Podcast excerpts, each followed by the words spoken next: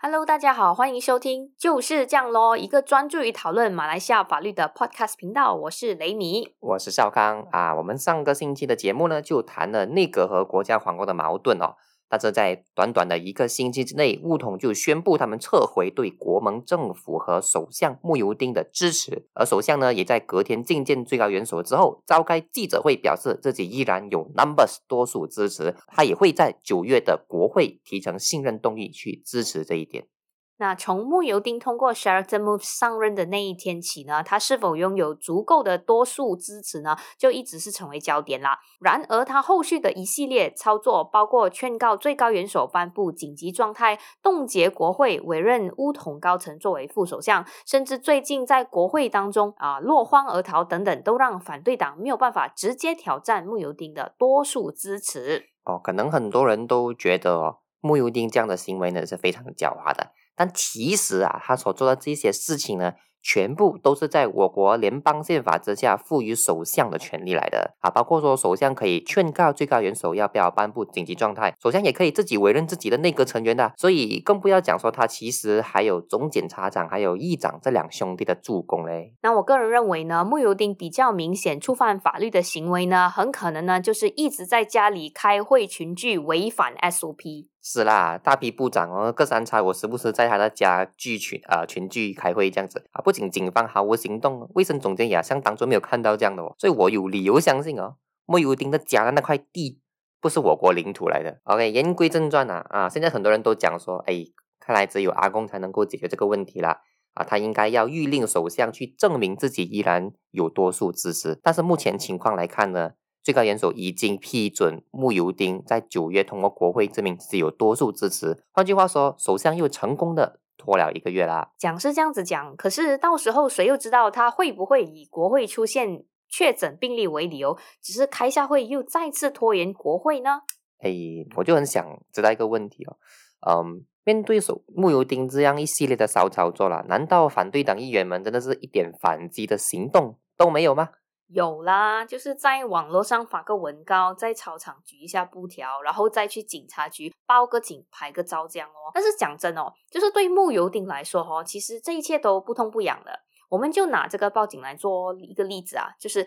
警察的上司是谁呢？是内政部长。那内政部长的上司是谁呢？是首相。所以呢，再多人的报警啊，如果警察没有认真的去啊采取行动啊，去调查，其实是根本不用谈说把穆尤丁控上法庭这件事情了。就连我国的总检察长呢，也是经常跑去穆尤丁家开会的其中一个人啦。是的，好像当初纳吉陷入一马公司还有 SRC 洗黑钱的丑闻的时候呢，有更多的人去报警要求彻查。但警方也是完全没有任何行动的，一直要等到纳吉被推翻下台了之后呢，我们才看到警察和反贪会啊连夜冲去纳吉的公寓里面去找出一堆的包包，然后呢，我们才看到纳吉被调查啊，被检控上法庭。哎呀，这样按你这个说法哦，少康，就是如果警察不做事的话，是不是没有办法了？还有什么办法呢？比如说放上法庭啊？没错，自从首相呃劝告最高元首颁布紧急状态以来呢，我们都发现不少反对党议员都向首相。发动了司法审核的诉讼了啊！所谓司法审核 （judicial review） 就是要求法庭去宣判行政机关所做的某一些行为呢是无效的啊。比如说最近比较轰动的，把这个猫山王榴莲原主案件，其实就是一种司法审核案件呐。那根据法庭程序呢，啊，司法审核是必须要获得法庭的准令，也就是 leave。才可以正式的去审核有关行政机构的决定。目前呢，我们这边一共呢是有三篇法庭的判词，就是讨论三宗由反对党议员针对首相啊所发起的司法审核诉讼案的判词啦。第一种呢，就是由前农业部长萨拉胡丁等人发动的；第二宗是由反对党领袖安华发动；那最后一宗、第三宗就是由巴西古当国会议员哈桑所发动的。这三宗诉讼的内容和核心诉求呢，其实都大同小异。那我们可以就是一起来谈谈一下。我们纵观这三宗诉讼的话，他们都要求法庭颁布各种各样的停令啦，来阻止穆尤丁的骚操作。啊，概括一下呢，总共可以分成三大类。第一类就是要求法庭宣判联邦宪法第一百五十括号六和一百五十括号八条文无效。啊，联邦宪法一百五十括号六说的是紧急条例，就算违宪也是继续有效的。而一百五十括号八讲的是呢，法庭没有权利去审理任何挑战紧急状态或者紧急条例有效性的诉讼。第二类是要求法庭宣判紧急条例里面所有和冻结国会或者州议会的条文呢是无效的。第三类诉求就是要求法庭去谕令首相必须劝告最高元首召开国会辩论紧急条例以及撤销紧急条例等等。我们就先来讨论一下法庭是如何审理地类的诉求啊。其实联邦宪法第一百五十挂号八条文呢写得清清楚楚、明明白白，就是法庭是完全没有权利去审理任何挑挑战紧急状态或者是紧急条例的诉讼的。但是这些反对党议员的律师团呢，就举出了一个观点，就是这这个条文呢是违反了联邦宪法里面有关人人平等这个天赋人权的条文，同时也在侵害三权分立的基本价值，因此不能有效。我们都知道啊，三权分立其实就是司法、行政和立法之间的相互制衡，而一百五十括号八条文呢。却禁止了司法在紧急状态或者紧急条例的课题上去制衡行政机关。这其实不就是相等于在违反三权分立的精神吗？那讲到这个哦，就不得不提一下，就是虽然我们一直在学校里面是被教育说我国是奉行三权分立，但是其实三权分立或者说 separation of power 这个字眼呢是没有明文的写在联邦宪法里面的。法庭说，既然是没有明文写在宪法里面，就不存在违反宪法三权分立的精神的这个说法。那法庭还特别的提到，其实我国独立的时候。呢，联邦宪法是没有一百五十括号八条文的。然而，是后来呢，就是第四任的首相马哈迪在一九八一年提成了修正案，并在国会通过了第一百五十括号八条文。从此呢，法庭不能，然后也无权宣判紧急状态或者是紧急条例无效。啊，那时候呢，马哈迪还很年轻，但是执政风格呢却非常的强硬。哦，也难怪会提成出这样的一个修正案，去首养加入第一百五十挂号八条文了。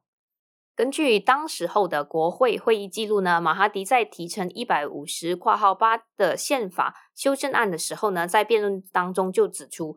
政府的主要职能之一就是维护国家安全与稳定。然而，在紧急状态底下呢，政府经常是需要针对非常情况做出迅速的决策，而这些决策呢，由于涉及国家安全，是不能够在法庭里面讨论和呈堂的。这就是他提成一百五十括号八条文修正案的原因啦。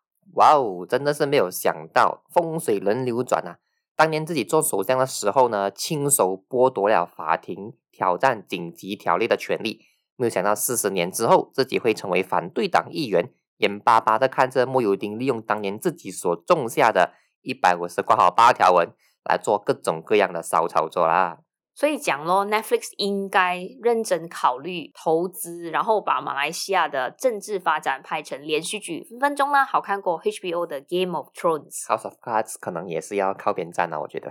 那法庭呢，其实呢也是很哀怨的。就在这个判词里面呢，三宗诉讼案的法官都提到同一个观点，那就是虽然司法机关呢是联邦宪法的守护者，但是我们呢是不能够将自己的观点呢凌驾于联邦宪法的明文条款之上的。特别是这些明文条款都是经由民选议员所通过的。哎呀，简单来讲，翻译一下就是：谁叫你们这些立法议员当初要通过这个修正案，加入一第一百五十挂号八条文的？你现在不爽了，就来找法庭来找我，我能做什么？我容易吗？你们回去国会废除掉一百五十挂号八条了，才来找我啦。嗯，这是一个非常接地气的翻译啦。哎，不管怎样哦，既然联邦宪法第一百五十挂号八条文依然有效，那么之前我们提过的第二类诉求。也就是要求法庭宣判冻结国州议会的紧急条例无效的这个诉求呢，就不用审了啦，因为法庭是没有权利去宣判的。其实呢，如果我们跟这时间线上的前因后果来看呢，这些紧急条例和冻结国会都是后果。那这些后果会发生呢？是因为前面有一个前因，那这个前因呢，就是首相劝告了最高元首。那么这些反对党议员哦，其实也是有一点小聪明的，他们就想说，既然没有办法攻击后果，那我能不能攻击前因呢？啊，攻击前因的方法很简单，既然最高元首是在首相的劝告之下颁布紧急状态、颁布紧急条例，还有冻结国会。这样我们就叫法庭强制首相去劝告最高元首开国会不就好了啦？啊，当然哦，这种类型的小聪明哦，在普通法体系里面是站不住脚的。这种强制行政机关做出某种行为的停令呢，英文叫做 mandamus，不是随随便便就能够发出的。不然哈，就是随便一个路人都可以去跟法庭申请，叫首相劝告最高元首这个，劝告最高元首那个咯。是的。比如说像我这样的话，我就会要求法庭强制首相去劝告最高元首，让最高元首在我们的打赏链接 Buy Me a Coffee 里面给我们的频道打赏，还有 Like、Share 跟 Follow。不懂可不可以嘞？傻妹当然是不可以啦。就是在法律上呢，只有当那个行政机关有法律义务做某一些事，但是却没有做的时候，你才可以申请 manibus 去强制他做这件事。比如说你报税之后呢，PCB 还有余额，那收税局呢是有义务要退还给你的，但是他却一直没有这么做的时候呢，你就可以申请 mandamus 去强制税收局退还相关的款项给你啦。回到本案当中啊，法庭就认为没有任何一个法律条文规定。首相有义务劝告最高元首召开国会的，所以根本不可能通过 mandamus 去强制要求首相这么做啊。进一步讲哦，联邦宪法还授权首相是可以劝告最高元首颁布紧急状态的，证明了首相在是否给予劝告方面呢是拥有自己的决定权的，而不是一个强制性的义务。所以到这边为止呢，这三宗司法审核的诉讼的结果都是一样的。连准令都拿不到啊，全部都事败以告终，千错万错呢？我觉得都是马哈迪的错。谁叫他当年手痒去加入第一百五十挂号八条文呢？司法审核也不可以？难道我们只有通过全国大选才有办法惩罚木油丁吗？OK，这其实也是国会议员潘检伟的主张哦。他前几天就在社交媒体上面讲说，如果这个时候呢，我们把莫尤丁拉下马，只会让乌统重新掌权，然后呢，所有被官司缠身的这些乌统人士啊，像纳吉或者扎西这些人呢，就能够从案件当中脱身。虽然莫尤丁掌权是有一点卑鄙无耻啊，但是啊，两害相权要取其轻。他觉得我们只能够继续容忍穆尤丁，让穆尤丁继续去牵制乌统，然后呢？呃，反对党就跟国盟政府在来届的全国大选里面和他们堂堂正正展开决一死战。虽然这么说是有一点点的道理，但是呢是非常消极的一个方法。毕竟呢，现在确诊人数每天都在创新高，全国大选到底是要等到何年何月呢？哎，不过说起潘金伟啊，我就想到他曾经以个人名义去起诉啊，被一马公司产丑闻缠身的前首相纳吉。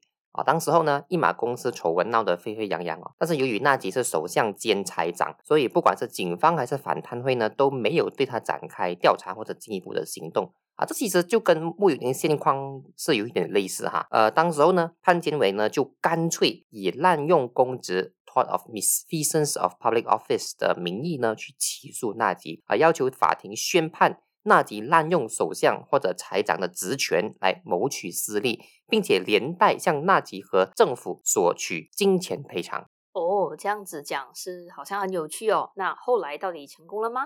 哎，纳吉当时候呢就申请撤销 strike out 啊潘杰伟的诉讼啊，但而且是被高庭法官允许的。啊，高庭法官就说，滥用公职这个呃起诉的最基础的条件呢，就是被告必须是要啊要是一名公职人员 （public officer） 啊。但是纳吉作为我国的首相，并不是 public officer。既然他不是 public officer，就不存在滥用公职一说了。哇，首相是政府的首领，也是我国所有公务员的大老板，然后呢，也是从国库领取薪水和津贴的。但是哦，就是偏偏不是公务员，那到底法庭讲了什么呢？啊，这个判决一出，确实是引起很多民众的哗然了啊，因为很违反我们心中的一般常识嘛啊。但是高庭法官呢，是根据我国的诠释法令啊 （Interpretation Act） 和联邦宪法里面的明确文字进行综合阅读，才得出这个结论的啊。诠释法令呢，就是我国一个比较特别的法令啦啊，它的内容呢，就是去定义一些经常出现的名词。那你可以理解成是马来西亚法令的词海或者字典这样。啊，我国的这个词海法令呢，哎，不是啊，这个这个诠释法令的第三条就讲哦，公职人员 （public officer） 的定义就是履行公共服务 （public services） 的人，而 public service 的定义将采纳联邦宪法第一百三十二条所使用的定义，那就是军队、司法、公共服务、警察、学校等，而不包括。联邦或者各个州的行政机关的成员，也就是 members of administration。那这样看来哦，政府作为行政的首领，属于 member of administration，而不是 public service，所以不是公职人员啦。是的，因为全市法令和联邦宪法里面写的清清楚楚哦，所以就算潘建伟上诉到上诉庭也还是失败啊，理由也是一样啊。既然首相不是公职人员，就不能够以滥用公职的名义起诉了啊。但是机会是留给准备好上诉的人，所以潘杰伟就上诉到联邦法庭之后。就已经反转起来，在二零一九年十一月，成功说服联邦法庭的法官们，让他们去宣判首相就是公职人员，而潘检委作为一名纳税人，是可以起诉纳吉滥用公职的。哇，这个反转呢，其实是非常的梦幻的。但是你刚才不是说法令已经写得清清楚楚了吗？那为什么联邦法庭却可以做出和法令条文相反的决定呢？啊，这个就稍微有点技术啦，涉及到我国法律体系的一些基本特征啊。大家知道，我国继承英国的法律体系，就是俗称的 Common Law 普通法。在这个体系里面呢，法官在每一个案件里面的决定，都会成为具有约束力的法律哦。就算没有明文写定的法令。这些普通法下诞生的法律呢，都依然是有效的。就比如说我们最熟悉的呃疏忽案 （negligence），那马来西亚呢其实是没有任何一条法令是叫做疏忽法令的。但是如果你因为别人的疏忽而受到了伤害，是依然可以将对方告上法庭，因为疏忽就是普通法体系底下的一个产物。那与普通法 （common law） 相对的就叫明文法 （written law）。也就是由国会通过，并且白纸黑字写出来的法律啊，但是和疏忽一样哦，我国也是没有任何的法令是叫做滥用公职法令的。滥用公职呢，是源自于英国在一宗叫做 Three Rivers 的案件里面的判决，因此它属于普通法的产物。联邦法庭就说，普通法和明文法是两种不同的法律体系啊，你不能够使用明文法下的定义去规范普通法。既然滥用公职是普通法的产物。那它的构成条件呢，就应该根据普通法的标准来定义，而不是明文法了。那少康呢，其实已经解释到蛮清楚也简单了。那联邦法庭里面的判词呢，其实是有更多相关的讨论的，但是是涉及了很多技术上的词语跟术语，那我们就略过了。那有兴趣的话，是可以自己去找来阅读一下啦。哎，简单来讲，联邦法庭在这种案件里面呢，就做出了三个非常重要的决定。第一。首相是公职人员，可以被起诉滥用公职。第二，政府可以因为首相的过失而负上连带责任。第三，潘检委作为一名纳税人，起诉首相挪用国库，通过一马公司来谋取私利呢，是初步成立的，不可以被撤销，必须送回高庭审理。当然啦，在潘检委起诉纳吉从高庭一路打到联邦法庭的期间呢。我国政治局势也出现了很多变化，包括国政和纳吉倒台、西蒙上台、纳吉正式被总检察署起诉私信、洗黑钱等多项罪名，还被宣判了罪名成立。然后呢，国盟又通过喜来登行动掌权，让西蒙下台等等。而我呢，在网络上能够找到关于潘建伟这个案件的最新进展，就是二零二一年一月。啊，高庭法官就劝双方庭外和解就算了吧，呃，但是在这之后呢，就没有看到任何的媒体报道这种案件的进一步进展了。所以你讲了这么多，是不是想说，也许、可能、或许、应该，我们是可以通过滥用公职这个普通法的原则来起诉一直在拖延国会的木油丁呢？啊，确实是非常大胆的一个设想啊，啊，不，也不知道能不能够 work 了。啊，理论上呢，根据联邦法庭的判决。穆尤丁现在毫无疑问是公职人员，所以可以被起诉滥用公职。但是，究竟穆尤丁从上任以来所进行的各种各样的操作，算不算是滥用公职呢？或许是需要进一步研究的。那在这个潘检伟的案件当中呢，联邦法庭就深入的解释什么是滥用公职啦。他们说，滥用公职其实源自于一个非常简单的理念。就是呢，在法治精神底下，所有的公权、公共权利或者是行政权利呢，是必须要用于造福民众，而非其他不正当的理由的。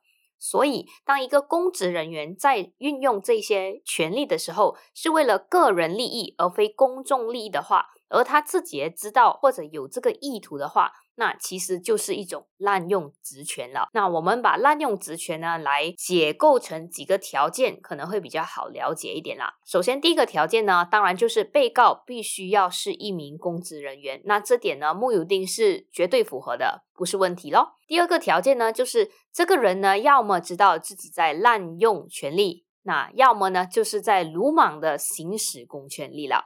第三个条件呢，就是他要滥用了这个公权力。那第四个条件呢，就是他的意图呢是伤害某个特定的人或者是一个群体的人啦。这样听起来哦，除了穆尤丁是公职人员之外，剩下的都比较难直接证明哦。比如说伤害啊，穆尤丁所有的操作呢，其实真正意义来说没有伤害到任何人啦，啊，也没有任何人财产少一分钱或者被打到头破血流这样子也没有啦，没有这方面的伤害。